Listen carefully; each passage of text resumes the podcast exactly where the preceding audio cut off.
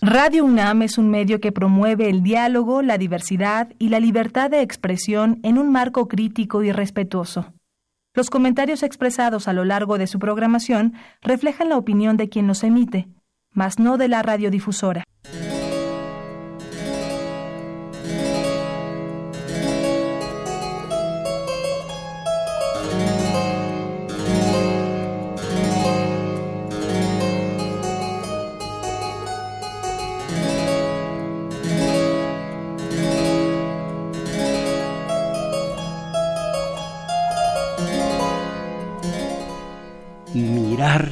Para creer, mis valedores, ser protagonista. Copiosa fue la afluencia de votantes en la casilla correspondiente a mi credencial de elector, pero fue gratificante y soportable a la vez, porque, según me dice una compañera tabasqueña, en Villahermosa hicieron las cosas de modo tal que pusieron en una casilla una afluencia bárbara de votantes y uno de ellos le decía a la compañera, eh, llevo cuatro horas y media aquí parado, pero no me voy a retirar porque mi voto es importante. Eh, eh, le preguntaron para quién. ¿Usted qué cree? ¿Cree que voy a votar por Meade? Entonces cuatro horas y media parado allí, pero no se rindió. En cambio yo, que tenía que venir a hacer el programa hace ocho días, pues traté de no llegar tarde porque sí fue una afluencia bastante, bastante eh, eh, copiosa. ¿Y usted, compañera, cómo le fue con el voto? A mí me fue muy bien, maestro. Ah, eh, estuvo muy organizado mm. en donde yo fui a votar. Pues eh, también estaban muy atentos los que estaban colaborando en las mm. casillas y fue muy rápido. Mm. Poca gente me tocó y muy rápido. En cambio a mí, eh, eh, supongo ya pasó, ya, ya se puede decir, votó por Meade. Efectivamente. bueno, pues miren, 30 millones de votos. esto vuelvo a creer yo en unas masas, aunque claro, fue un movimiento espontaneísta, no fue eh, algo mm, organizado desde fuera, a base de, células autogestionarias, a base de que la voluntad popular se impuso más allá de, y eso está muy bien, un voto. No fue mucho esfuerzo y caramba, si estábamos totalmente renuentes ya que siguiera la que ahora voy a volver a tratar como hace algún tiempo, la caquistocracia, porque eso es, eso será hasta el primero de diciembre, es nuestro sistema de poder económico, político, cultural, social, de todo tipo, una verdadera eh, caquistocracia que significa el gobierno de los peores, exactamente de los peores.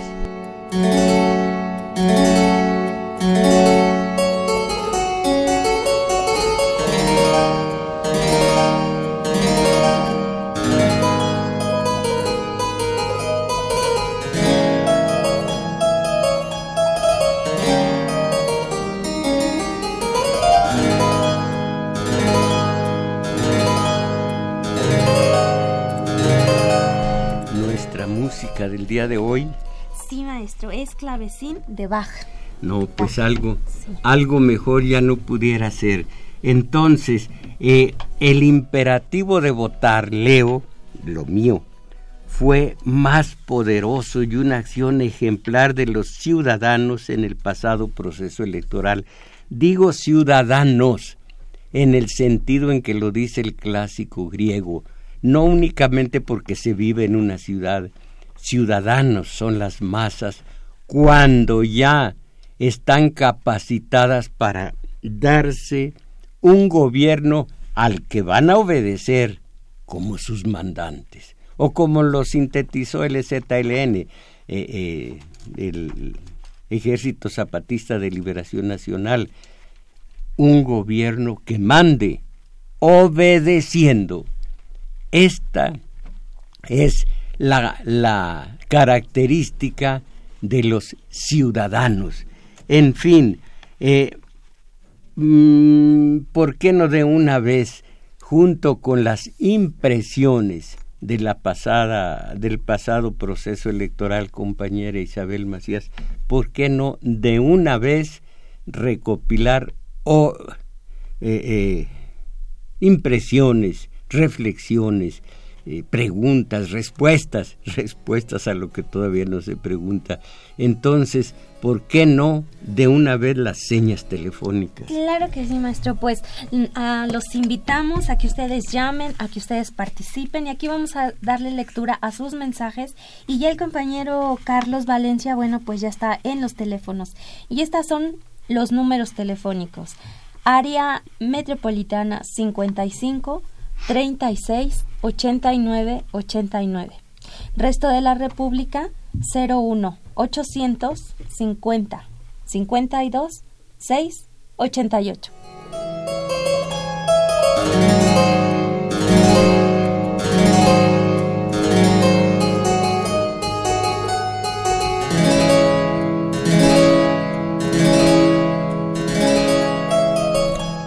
He vuelto a creer en las masas. Miren, cuando yo tenía mis 17 floridos, eh, ¿cómo se dice? El lugar común, eh, eh, primaveras, el lugar común. Mis 17 floridas primaveras, era yo virgen en lo que respecta a la teoría política y creía yo en todos. Recuerdo al antecedente, al bisabuelo, al tatarabuelo, de los rapaces del día de hoy.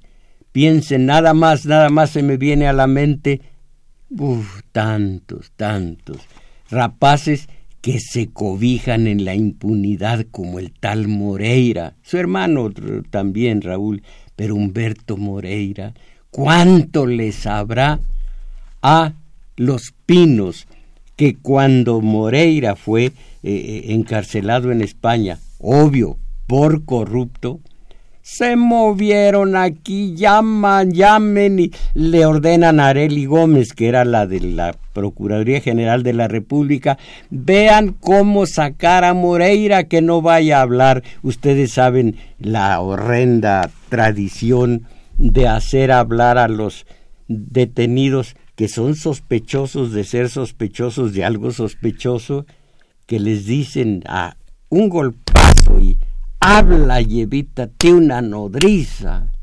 Pues a estos los toman presos como a Moreira y demás y les dicen calla y evítate una nodriza. ¿Cuánto no les sabrán a los pinos y anexas que los sacaron cuanto antes eh, de la cárcel allá en España? No, no, no, esa no porque me hiere Caramba, vean cómo es la caquistocracia de la cual pues ahora vamos a dar algunas pruebas que ustedes conocen perfectamente.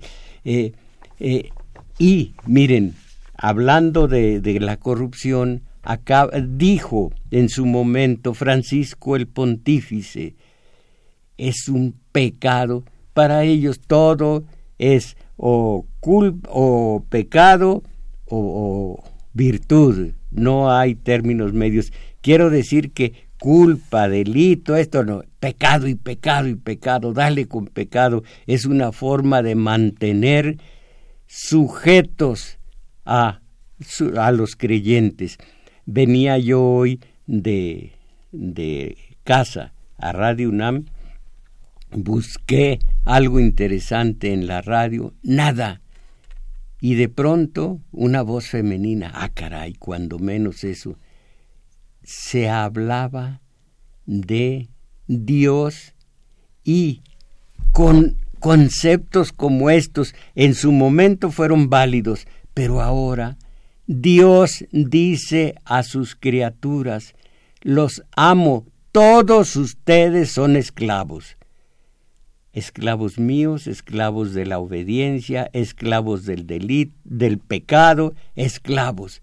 pero yo los amo tanto, dice Dios, que ustedes son mis siervos. Válgame, pues qué gradación más, francamente, más desastrosa. O eres esclavo o eres siervo. Ustedes saben que cuando terminó esa etapa de la esclavitud, el resto de, sobre todo campesinos y artesanos, fueron siervos de los castellanos. Así comenzó el feudalismo, que terminó cuando terminó muy lentamente, no es de un día al siguiente, cuando se fue incrustando el burgués, el que le, eh, le estorbaba esa gradación también de eh, castellano, cura, guerrero y, y el súbdito, el siervo, que era el, el campesino. Bueno, entonces ya no somos esclavos, sino siervos, los que, los amados de Dios, los otros esclavos, de esto, de aquello, siempre esclavos. Caramba, por algo los existencialistas, también en su momento, ya mucho más reciente la situación, dijeron eh, eh, en labios de François Mauriac, no, de Mm, ¿De quién? De Sartre. Dijeron, este es un terrible, enorme campo de concentración, el mundo. Todos estamos condenados a muerte, todos. Estamos encerrados y cuando le toca el, el, morir a este o aquel, lo vemos si es un pariente junto a nosotros arrancan a un hijo, a una madre, a un hermano, condenado a muerte como nosotros también. Ese es un crimen descomunal. Sí, si no hay, si uno no es creyente, si no hay a quien culpar, es un crimen sin, sin autor, pero gigantesco. Pero para el creyente, dice, dice el, Sartre, es el autor es Dios y es un culpable mayor que todos los asesinos de todos los tiempos y de todas las geografías, porque así ha condenado a muerte, en fin, con dolores, con sufrimientos y demás. Y entonces cuando viene el sufrimiento, ¿en dónde estaba Dios? Dios es todopoderoso, Dios es amor, Dios dice ustedes son hijos míos, criaturas mías hechas a mi imagen y semejanza. Ya no voy a seguir por ese camino porque entonces sería el sermón dominical. Y se trata, ¿por qué sonríe? Es que ya iba encarrilándose para allá, para el sermón. Y no se trata de eso, sino para decir que esto es una caquistocracia. Ah, pero cité a Francisco el Pontífice y él dice que la corrupción de la caquistocracia es pecado y que apesta. Y ahí estoy de acuerdo en que apesta. Miren ustedes, esto lo he dicho antes, no sé dónde lo leí, quizá de García Márquez o, en algún otro eh, autor de eh, pensamiento mágico, de lo real maravilloso, que un individuo quedó atrapado, quedó, se encerró más bien en un cuarto redondo, sin ventanas, eh, ventanas pero remachadas estuvo 70, 80 años comiendo, descomiendo, todo ahí adentro. Era una pestilencia, era una corrupción terrible en el ambiente, pero él ya no lo notaba. De pronto llegó un tabasqueño, abre la ventana, entra el chiflón de oxígeno y dice el que estaba adentro, ah, caray, ¿cómo pude aspirar esta corrupción durante 76 años. ¿Cómo pude vivir en esta corrupción en donde allí, allí se ve no solo la Casa Blanca, no solo las mansiones eh, de Videgaray y, y, con pinches, no solo esto, sino Atlacomulco, con, primero Favela, eh, los Jan González y, y Ralea Humana, los Arturo Montiel y Ralea Humana, y de allí para qué seguir hablando de todos los rapaces que así han desmantelado, que así han tomado de manera inmoral las arcas públicas para su, beneficio personal. ¿Cuántos no andan a estas horas eh, eh, sueltos? impunidad absoluta. Nomás un nombre se me viene a la mente. Dos, tres, muchos. Víctor Flores, el de ferrocarrileros. Ferrocarriles ya no hay, se los llevó en el bolsillo Cedillo a Estados Unidos. Pero los ferrocarrileros allí están y medrando de ellos con las cuotas, Víctor Flores. El único honesto de la caquistocracia se llama Carlos Romero de Shams.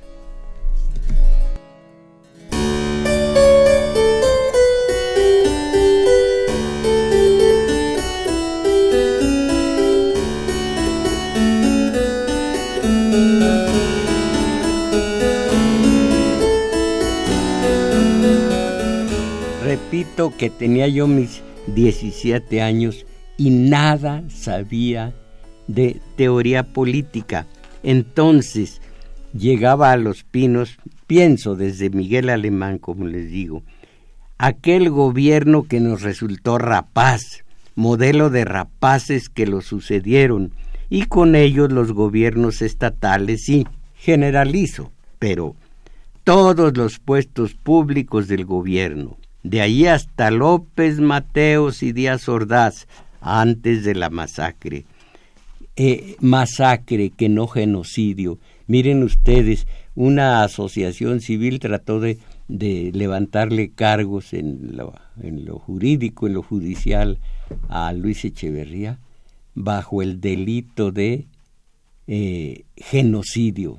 Yo lo escribí en su momento porque tengo en mi biblioteca un libro gruesote, pesado de las Naciones Unidas que hablan muy claramente de lo que es genocidio y lo del 68 en la Plaza de las Tres Culturas no fue genocidio, fue masacre, fue matanza, pero no puede encuadrarse como genocidio. Y pues claro, perdió, perdió el juicio quien así eh, acusaba a Luis Echeverría de haber, sobre todo a él, no tanto a no tanto a, a, a, hombre, a Díaz Ordaz, sí, no tanto a Díaz Ordaz, sino mucho más culpable fue Lea, que a estas alturas está en el hospital.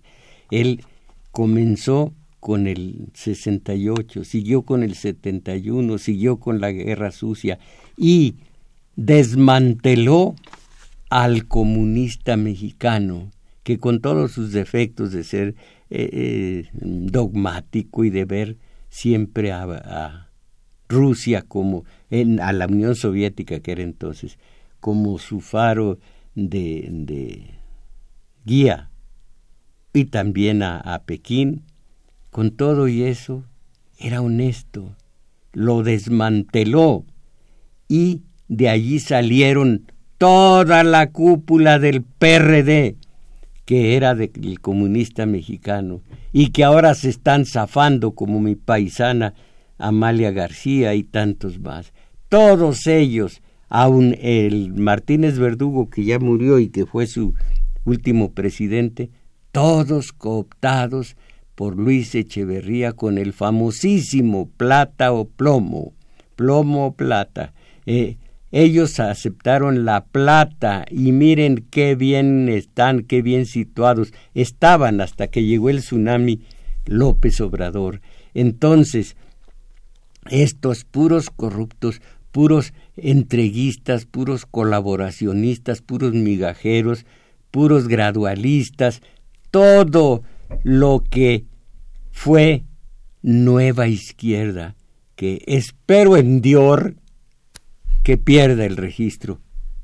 Creí que se había burlado de mí porque dije espero en Dios que pierda el registro por no llegar al 3% de la votación. Imagínense lo que en el 88 eh, Ifigenia Navarrete, Cuauhtémoc Cárdenas, Muñoz Ledo y tantos, e incluyendo también a, López Obrador, tantos beneméritos, crearon el Partido de la Revolución Democrática para terminar con un chucho talamantero como líder del PRD eh, y de la corriente más, eh, iba a decir más vigorosa, de la corrientita muy corriente que se llama Nueva Izquierda, que Nueva Izquierda que, que imita, que copia a la verdadera Nueva Izquierda de Bernstein, Leonardo, y de los socialdemócratas. Este ya es historia. Nueva izquierda de nosotros es de petate. O como dicen, ¿cómo dicen los chavos en lugar de decir de petate? De petatiux. Bueno, entonces, sí, es que no se puede tomar a esos eh, nuevo, eh, izquierdosos. nuevo izquierdosos se debe decir, y ni siquiera izquierdosos existe en el diccionario, pero voy a decirlo todavía peor, los nuevo izquierderos, ojalá que ya no hagan tanto daño, que pierdan el, el registro, que se vaya desmoronando la caquistocracia y ya nada más falta en mi optimismo desaforado que venga el violín y me toque una charda de los gitanos para ponerme a bailar.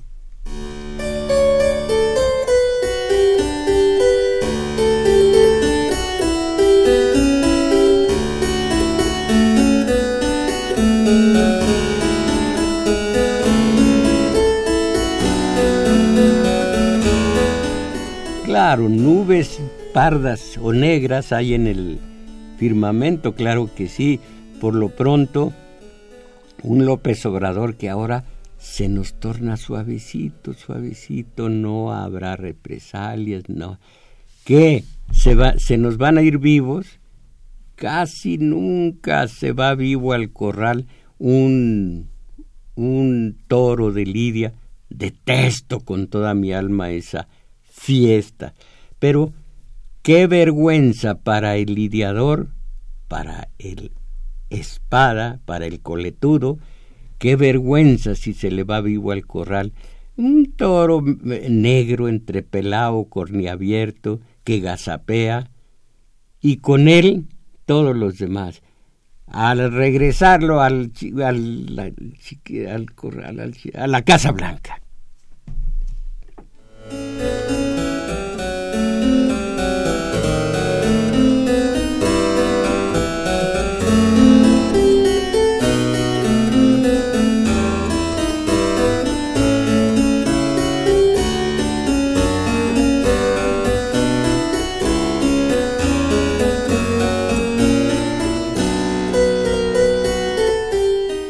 Caquistocracia hasta el primero de diciembre de este año.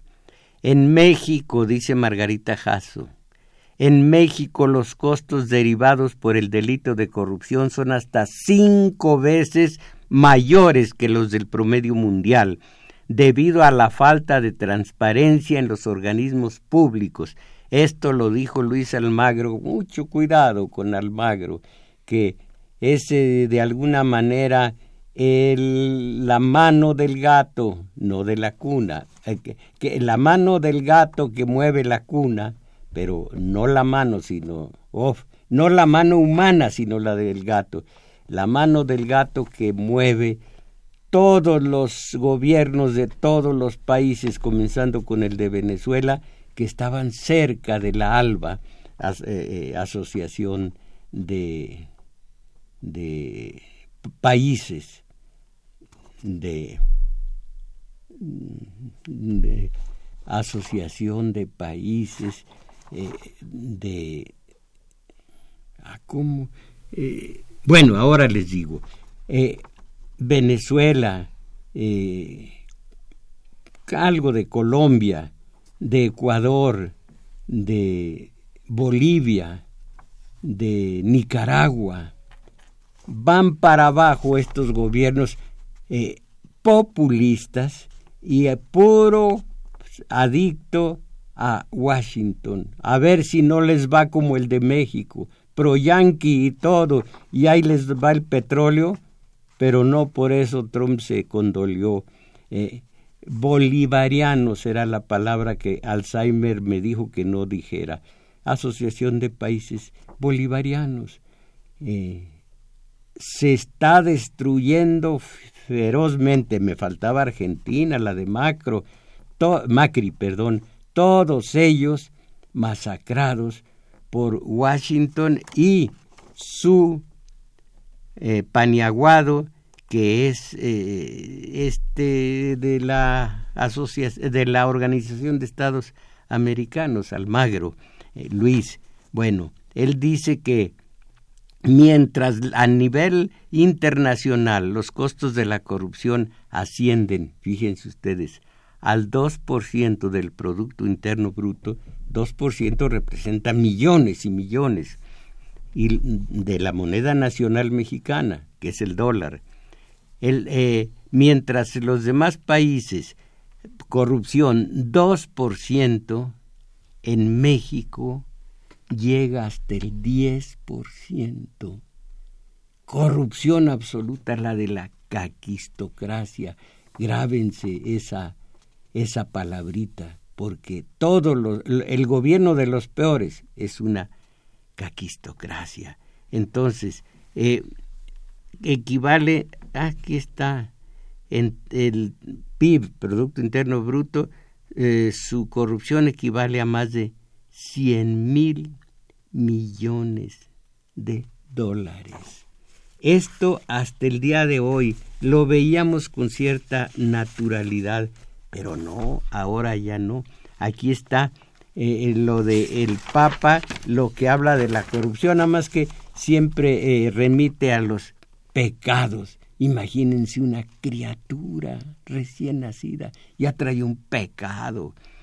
El corrupto, dice Francisco, eh, eh, eh, la corrupción es de los peores pecados. El corrupto no conoce la humildad, no se considera en necesidad de ayuda, lleva una doble vida. Caramba, no se debe aceptar esto y es el catálogo de buenas intenciones. No se debe aceptar el estado de corrupción como si solo fuera un pecado como cualquier otro. Imagínense, un pecado como cualquier otro. No se debe nosotros décadas, décadas eh, eh, respirando este aire mefítico, este aire contaminado, esta porquería de, de, de esos fecales. Y nosotros tan tranquilos, nomás renegando, eso sí, renegando. Entonces dice eh, eh, en, eh, Francisco, pecadores sí, corruptos no. Pues mire usted. Entonces, el corrupto es aquel que quizá va a misa los domingos, pero no tiene ningún problema en su en sacar provecho de su posición. ¿Me está usted oyendo, señor? Lo digo yo, yo lo estoy diciendo. ¿Me está usted oyendo? Dijo, dijo Francisco, pero no tiene ningún problema en sacar provecho de su posición. La corrupción representa uno de los peores pecados porque es una costumbre mental y una manera de vivir que excluye la necesidad de obtener el perdón. Ah, perdón. aquí en México todo esto sale sobrando. Y como les digo, aquí está la cita. Antes que otra cosa dijo, sé de una persona que gana ah, tantos euros al mes. Eh, el Papa Francisco dijo que hay que cerrar la puerta. No, que cerrar la puerta a los inmigrantes y no ofrecerles un trabajo digno también es corrupción. ¿Cuánta corrupción, dijo, hay en el mundo? Y a lo que aludí antes, el Papa ha dejado los papeles a un lado y clamó, mientras estaba dando esta conferencia de prensa, clamó, la corrupción es sucia y la sociedad corrupta apesta. Un ciudadano que deja que, la invada, que lo invada la corrupción no es cristiano, apesta. Hasta ahora, digo yo, tiene razón el pontífice, apestábamos, no nos dábamos cuenta. Ahora, cuando menos está la esperanza, detrás de mí está una esperanza de 30 millones, no, no, no de pesos, de votos. Y no de devotos, eso no me importa, de votos. 30 millones, no le pudieron hacer eh, fraude al hombre este. Y no es que yo crea pie juntillas con él, es que cualquier mínima esperanza de cambio, así sea leve, así sea prácticamente de matiz o de matices, para mí ya es bastante por ahora. ¿Por qué se me corrió esta nota? El líder del Sindicato de Trabajadores Petroleros de la República Mexicana, Carlos Romero de Champs, tiene un oscuro récord, el mayor número de averiguaciones previas, órdenes de aprehensión y de presentación giradas por jueces, así como por demandas laborales y civiles. En su haber tiene 37 averiguaciones previas. Me parece que no es el que tiene más, eh, más acusaciones de esta naturaleza. De Víctor Flores, el de los ferrocarriles, me dicen que tiene 14 mil. Es inconcebible. Pero en fin, eh, aquí eh, las acusaciones a Romero de Champs son malversaciones de fondos sindicales, falta de rendición de cuentas, desaparición, oigan esto, oigan esto, desaparición superior a dos y medio billones de pesos del patrimonio sindical, haber vendido o desaparecido ranchos ganaderos, granjas avícolas, fábricas de ropa y calzado, unidades de transporte, centros recreativos y otros bienes propiedad del sindicato, entre otros delitos. Pero entonces eh, le preguntaron cuando candidato a Peña, le hicieron algunas preguntas, oigan esto, la corrupción, le dijeron que cómo, que, qué le parecía la corrupción a Peña, y él dijo que la iba a a eliminar. La corrupción, dijo Peña, es un tema inscrito en el orden social y cultural, un tema casi humano que siempre ha estado en la historia de la humanidad. Y le preguntaron, oiga, uy, eso es, eso es Tayagua, oiga usted, eh, y el sindicato petrolero de la República Mexicana, y Carlos Romero de Champs y contestó Peña. Él es un dirigente trabajador y tiene el respeto de su gremio. No, pues no vamos a decir de corrupción, no vamos a mentar la corrupción en casa del ahorcado.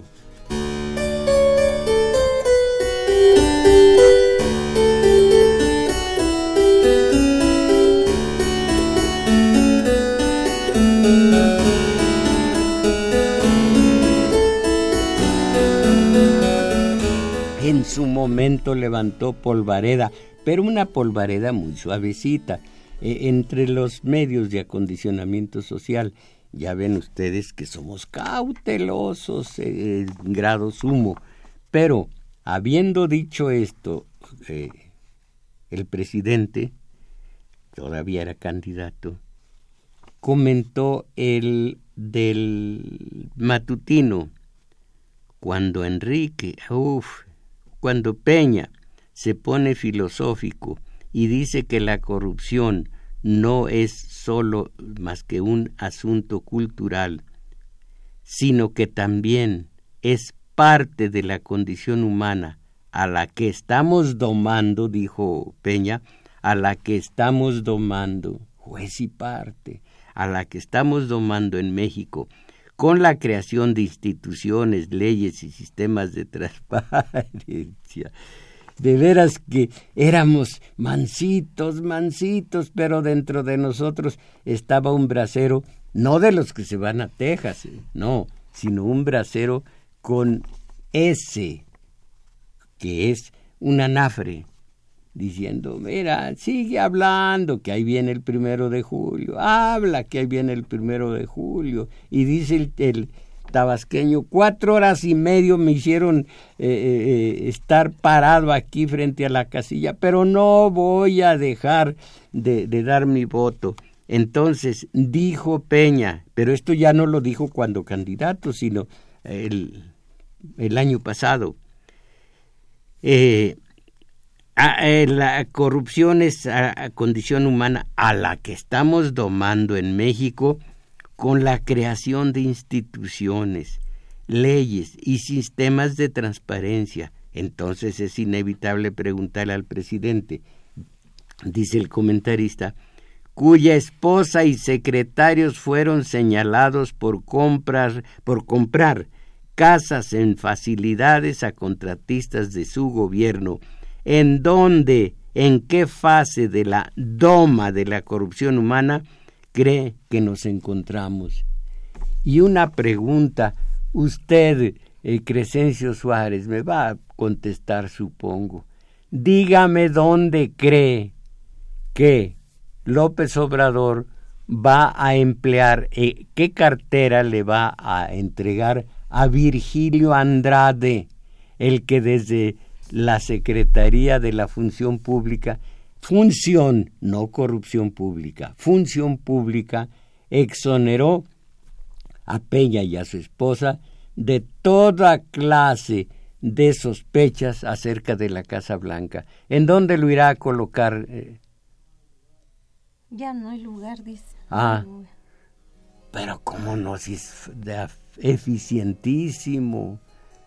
Yo lo pondría de gerente, de administrador en la finca de López Obrador. No me acuerdo cómo se llama la finca de López. Que por cierto, creo que si se hace, se debe hacer un censo nuevo en este país. Ahora, ¿cuántos seremos menos que antes? Ahora somos mucho menos, porque ¿cuántos juraron irse de México si ganaba López Obrador. Entre ellos un borrachín, no, no, no, no tengo que hablar de eso, ni tengo que hablar de eh, eh, coordinación, no, no, ¿cómo se llama? Desarrollo humano y superación personal, paparruchadas de esa naturaleza, no, ni alcohol, ni... Pero ellos, él y, y cuantos más, juraron irse de México si ganaba López Obrador. Pues entre menos mexicanos, más olotes. No, no, no, no los estoy ofendiendo, yo soy mexicano también y me encanta el elote, casi, casi gilotito. Casi cuando... Eh, ¿Sí conoce el gilote?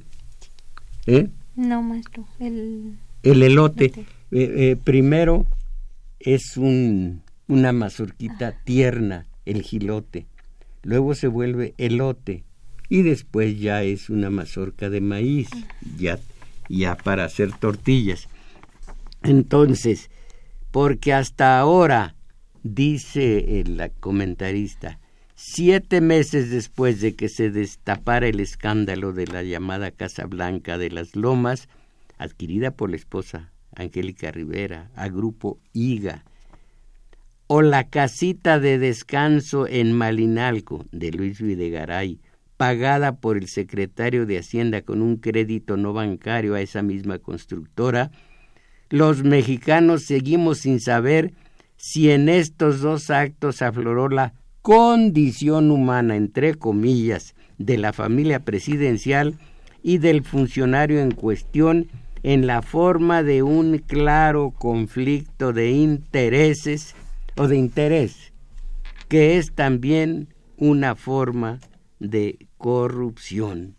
Y aquí siguen todos los, eh, todos los testimonios, esta eh, que viene del exterior del New York Times, eh, caramba, Oderbrecht, u Oderbrecht y eh, Emilio Lozoya y el presidente del país y Monex, lavadora de dinero, que ayudó junto con Televisa a que Peña llegara al poder. Todo esto es algo público, pero de todas maneras lo estoy diciendo yo. Eh, es algo, es una situación pública. ¿Quién no conoce lo de Monex, las carteritas de Monex? ¿Quién no conoce la forma en que llegó al Estado de México uno más de los del Mazo?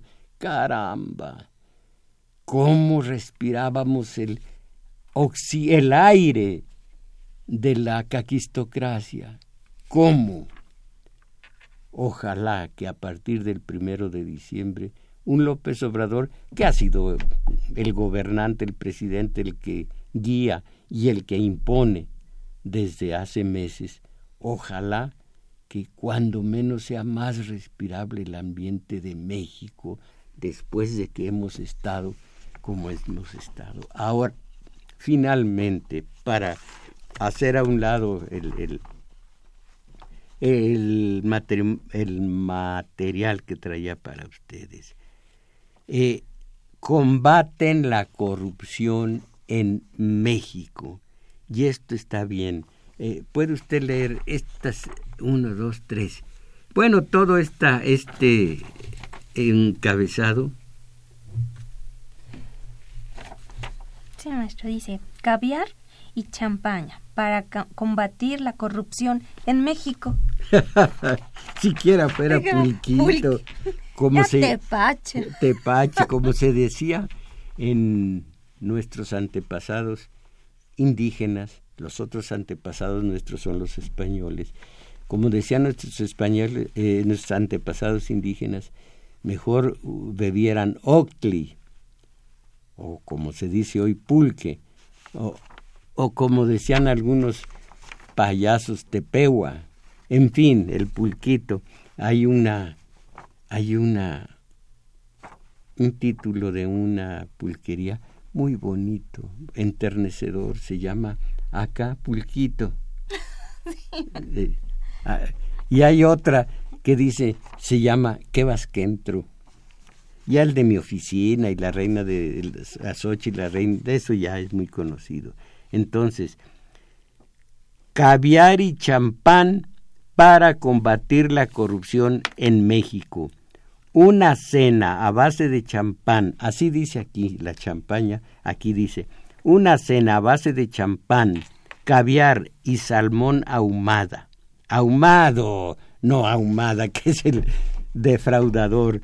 Va de nuevo, una cena a base de champán, caviar y salmón ahumado dos taxis y dos corridas por 500 dólares, raciones de calamares las 24 horas, una investigación de la agencia Reuters publicada este viernes, hace su tiempo, devela los gastos de varios funcionarios de la Secretaría de la Función Pública en México, encargada, entre otras cosas, de combatir la corrupción. Ellos, los de la función pública, que tenían al frente, en el frente, que tenían en el, la, en el alcahuetaje, en el... Allá me hice bolas.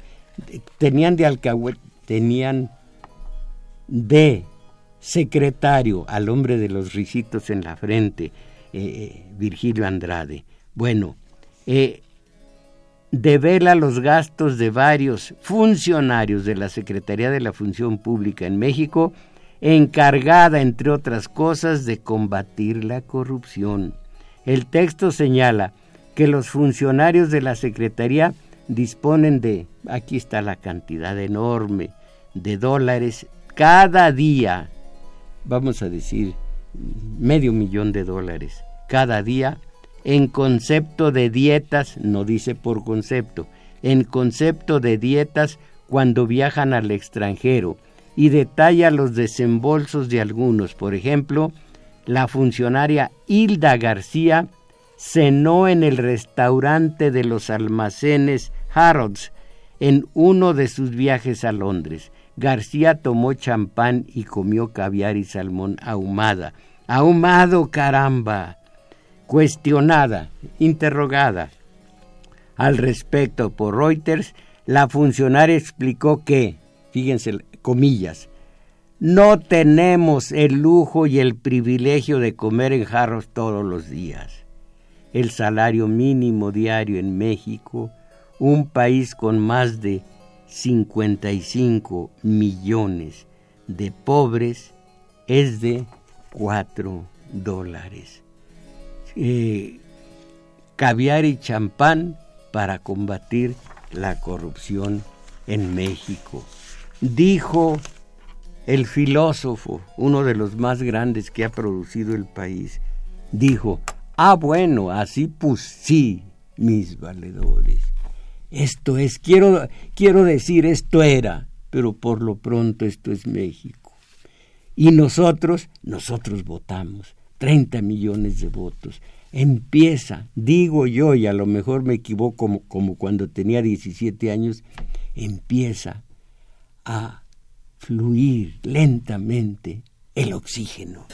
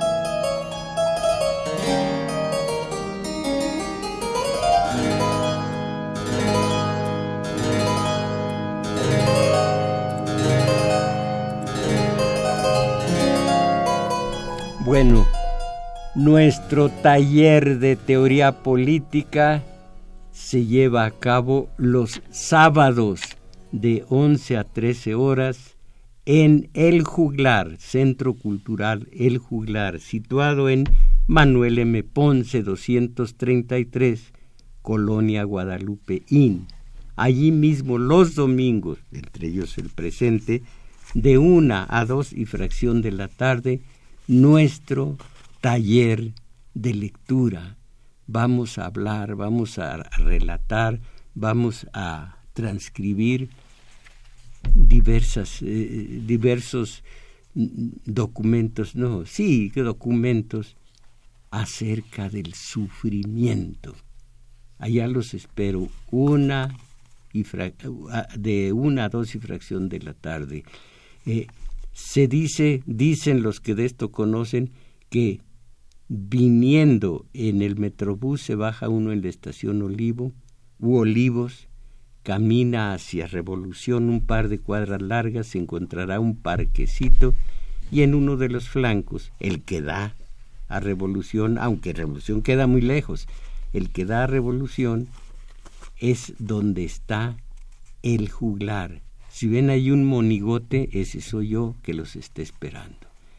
Dicho esto, el, eh, los mensajes y de San Jerónimo, Norma de Tai. Yo soy de clase media y estoy muy preocupada porque nos va a gobernar Morena. Yo veo el canal del Congreso diario y me asusta en manos de quién quedamos. Usted no sabe hablar, no tiene vocabulario, no sé qué hace usted al frente de un micrófono. Sabludowski fue un ejemplo, sígalo. Híjole, sigo este ejemplo a mi edad, eh, eh, eh, corromper mi conciencia. Bueno, Sabludowski fue un ejemplo, sígalo. Prendí el radio y es un horror escucharlo. Nuestra moneda es el peso. Estudie. Ay, cierto, no es el dólar.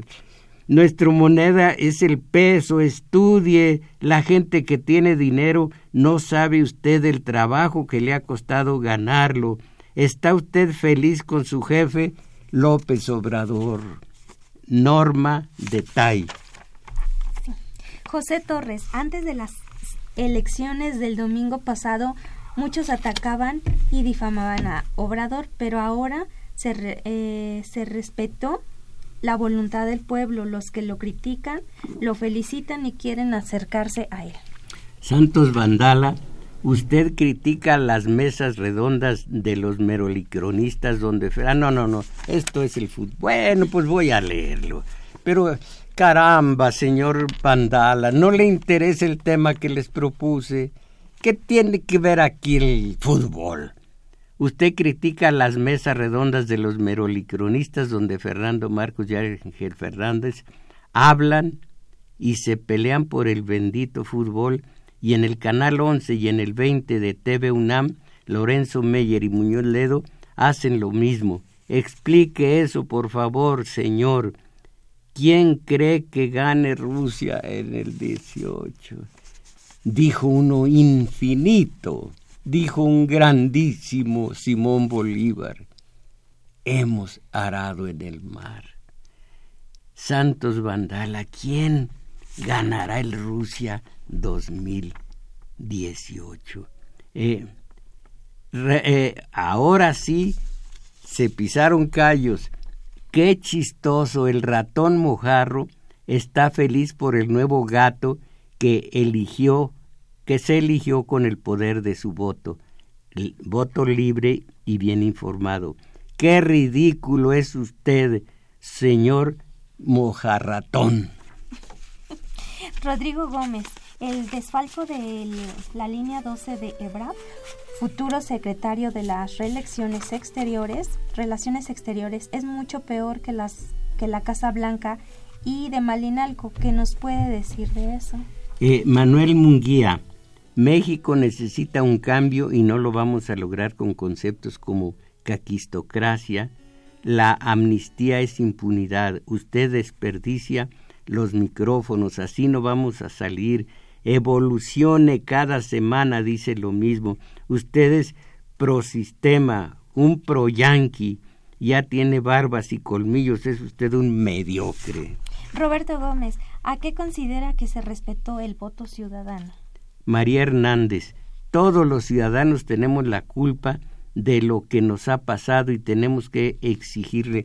No, yo no exijo. A López Obrador que cumpla. La política, la religión y la televisión son los que han manejado el rumbo del pueblo mexicano. En esto estoy absolutamente de acuerdo. Dice usted tenemos que exigir, tenemos que organizarnos. Miren, hay un libro, pero es inconseguible ya, que publicó Grijalvo, yo soy el autor, y se llama Mis valedores al poder popular. ¿Cómo llegar a ese poder para que nosotros, eh, para que se haga nuestra voluntad? No exigir, porque eso significa que seguimos delegando. Hace rato dije, no creo en López Obrador como para el cambio. Creo, creí que por primera vez la voluntad de todos se aglutinó en las urnas. Estoy hablando de ustedes y yo. Estoy poniendo de relieve que algunos tuvieron que esperar hasta cuatro horas y media y no les arredró el tiempo. que, que tuvieron que aguardar. Esto es lo que me parece admirable de unas masas que de que estaban en el puro mendigo, que no digas mendigo, en el puro fútbol, eh, eh, delegando en las zancas de los alquilones del clásico pasecito a la red. Y aglutinados todos, votamos. Y esa fue la voluntad. Yo no creo el cambio, solo lo vamos a hacer nosotros, dijo alguien que respeto enormemente. El cambio en, eh, los obreros, el cambio, o lo hacen los obreros o nadie lo hará por ellos. El cambio, mis valedores, lo hacemos nosotros o nadie lo va a hacer por ellos. Pero el que haya habido una voluntad mayoritaria, eso me llena de aliento.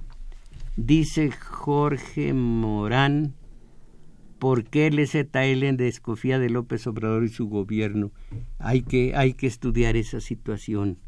Esta elección será el principio de la verdad, el fin de la democracia. A ver, a ver, esta elección será el principio de verdad del fin de la democracia mexicana.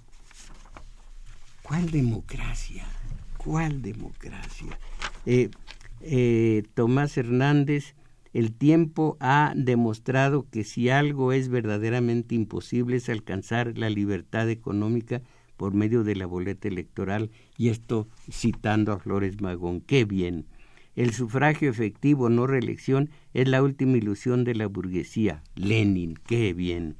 Y se requiere una administración limpia que mejore las condiciones del país y López Obrador es la persona indicada y esto no lo dice Lenin, esto no lo dice Flores Magón, lo dice Tomás Hernández de Xochimilco. Sí, Belén Cortina, por fin México despertó y ojalá regrese el civismo a las escuelas. Em, José Alba, las urnas mexicanas se cubrieron de gloria recordando a Zaragoza. Ahora falta que los triunfadores estén a la altura de los mexicanos que así votamos. Acuérdense, hay dos niveles en esta situación. Quien dice López Obrador va a ser todo y es la salvación, y yo que les digo, estoy, estoy orgulloso de las masas en las que no creía porque no se organizaban, ni se organizan todavía, pero ya dieron un paso, ya coincidieron 30 millones en una sola situación, y eso me alienta. Hablo de las masas, hablo de la gente, de las masas sociales, hablo de la gente. Y desde hace mucho tiempo he estipulado que no creo en nadie del sistema de poder, del sistema. Miren, allá arriba, todavía tengo, sí, tengo un poquito de tiempo. Allá arriba, en la que podemos llamar superestructura, está la cúpula de los pinos y el gobierno, cúpula del gobierno. Está la cúpula castrense, todos los militares, está la cúpula del alto clero, los que fueron en su momento, ya no lo son, Norberto Rivera y Cofrades. Están los, la industria del periodismo, están los partidos políticos, allá arriba están los que queden de esta elección y está Morena, uno de los el partido político en este momento más importante, allá arriba. Y están también los periodistas, ah, ya dije de la industria del periodismo. Esos, ah, y los líderes de las organizaciones eh, eh, llamadas malamente sindicatos, porque simplemente están manipulando eh, son eh, organismos de control obrero. Les llaman sindicatos, pero no lo son. Ellos están allá arriba, nosotros estamos acá abajo. De nosotros depende invertir la situación. Así que yo hablo de la gente, no hablo de López Obrador. Y, y señora, sí, sí, ya. Bueno, yo nada más Después de 60 años estamos felices de que hay un cambio y gracias de todo lo que me ha enseñado. Bueno, fue todo por hoy.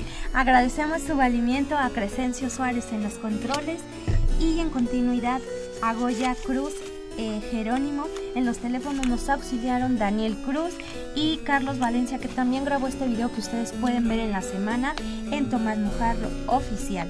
Y hoy, como cada domingo, ustedes están invitados al taller de lectura una de la tarde. El maestro Mojarro e Isabel Macías, ahí los estaremos esperando. Y mis valedores, a salir de la mediocridad. ánimo.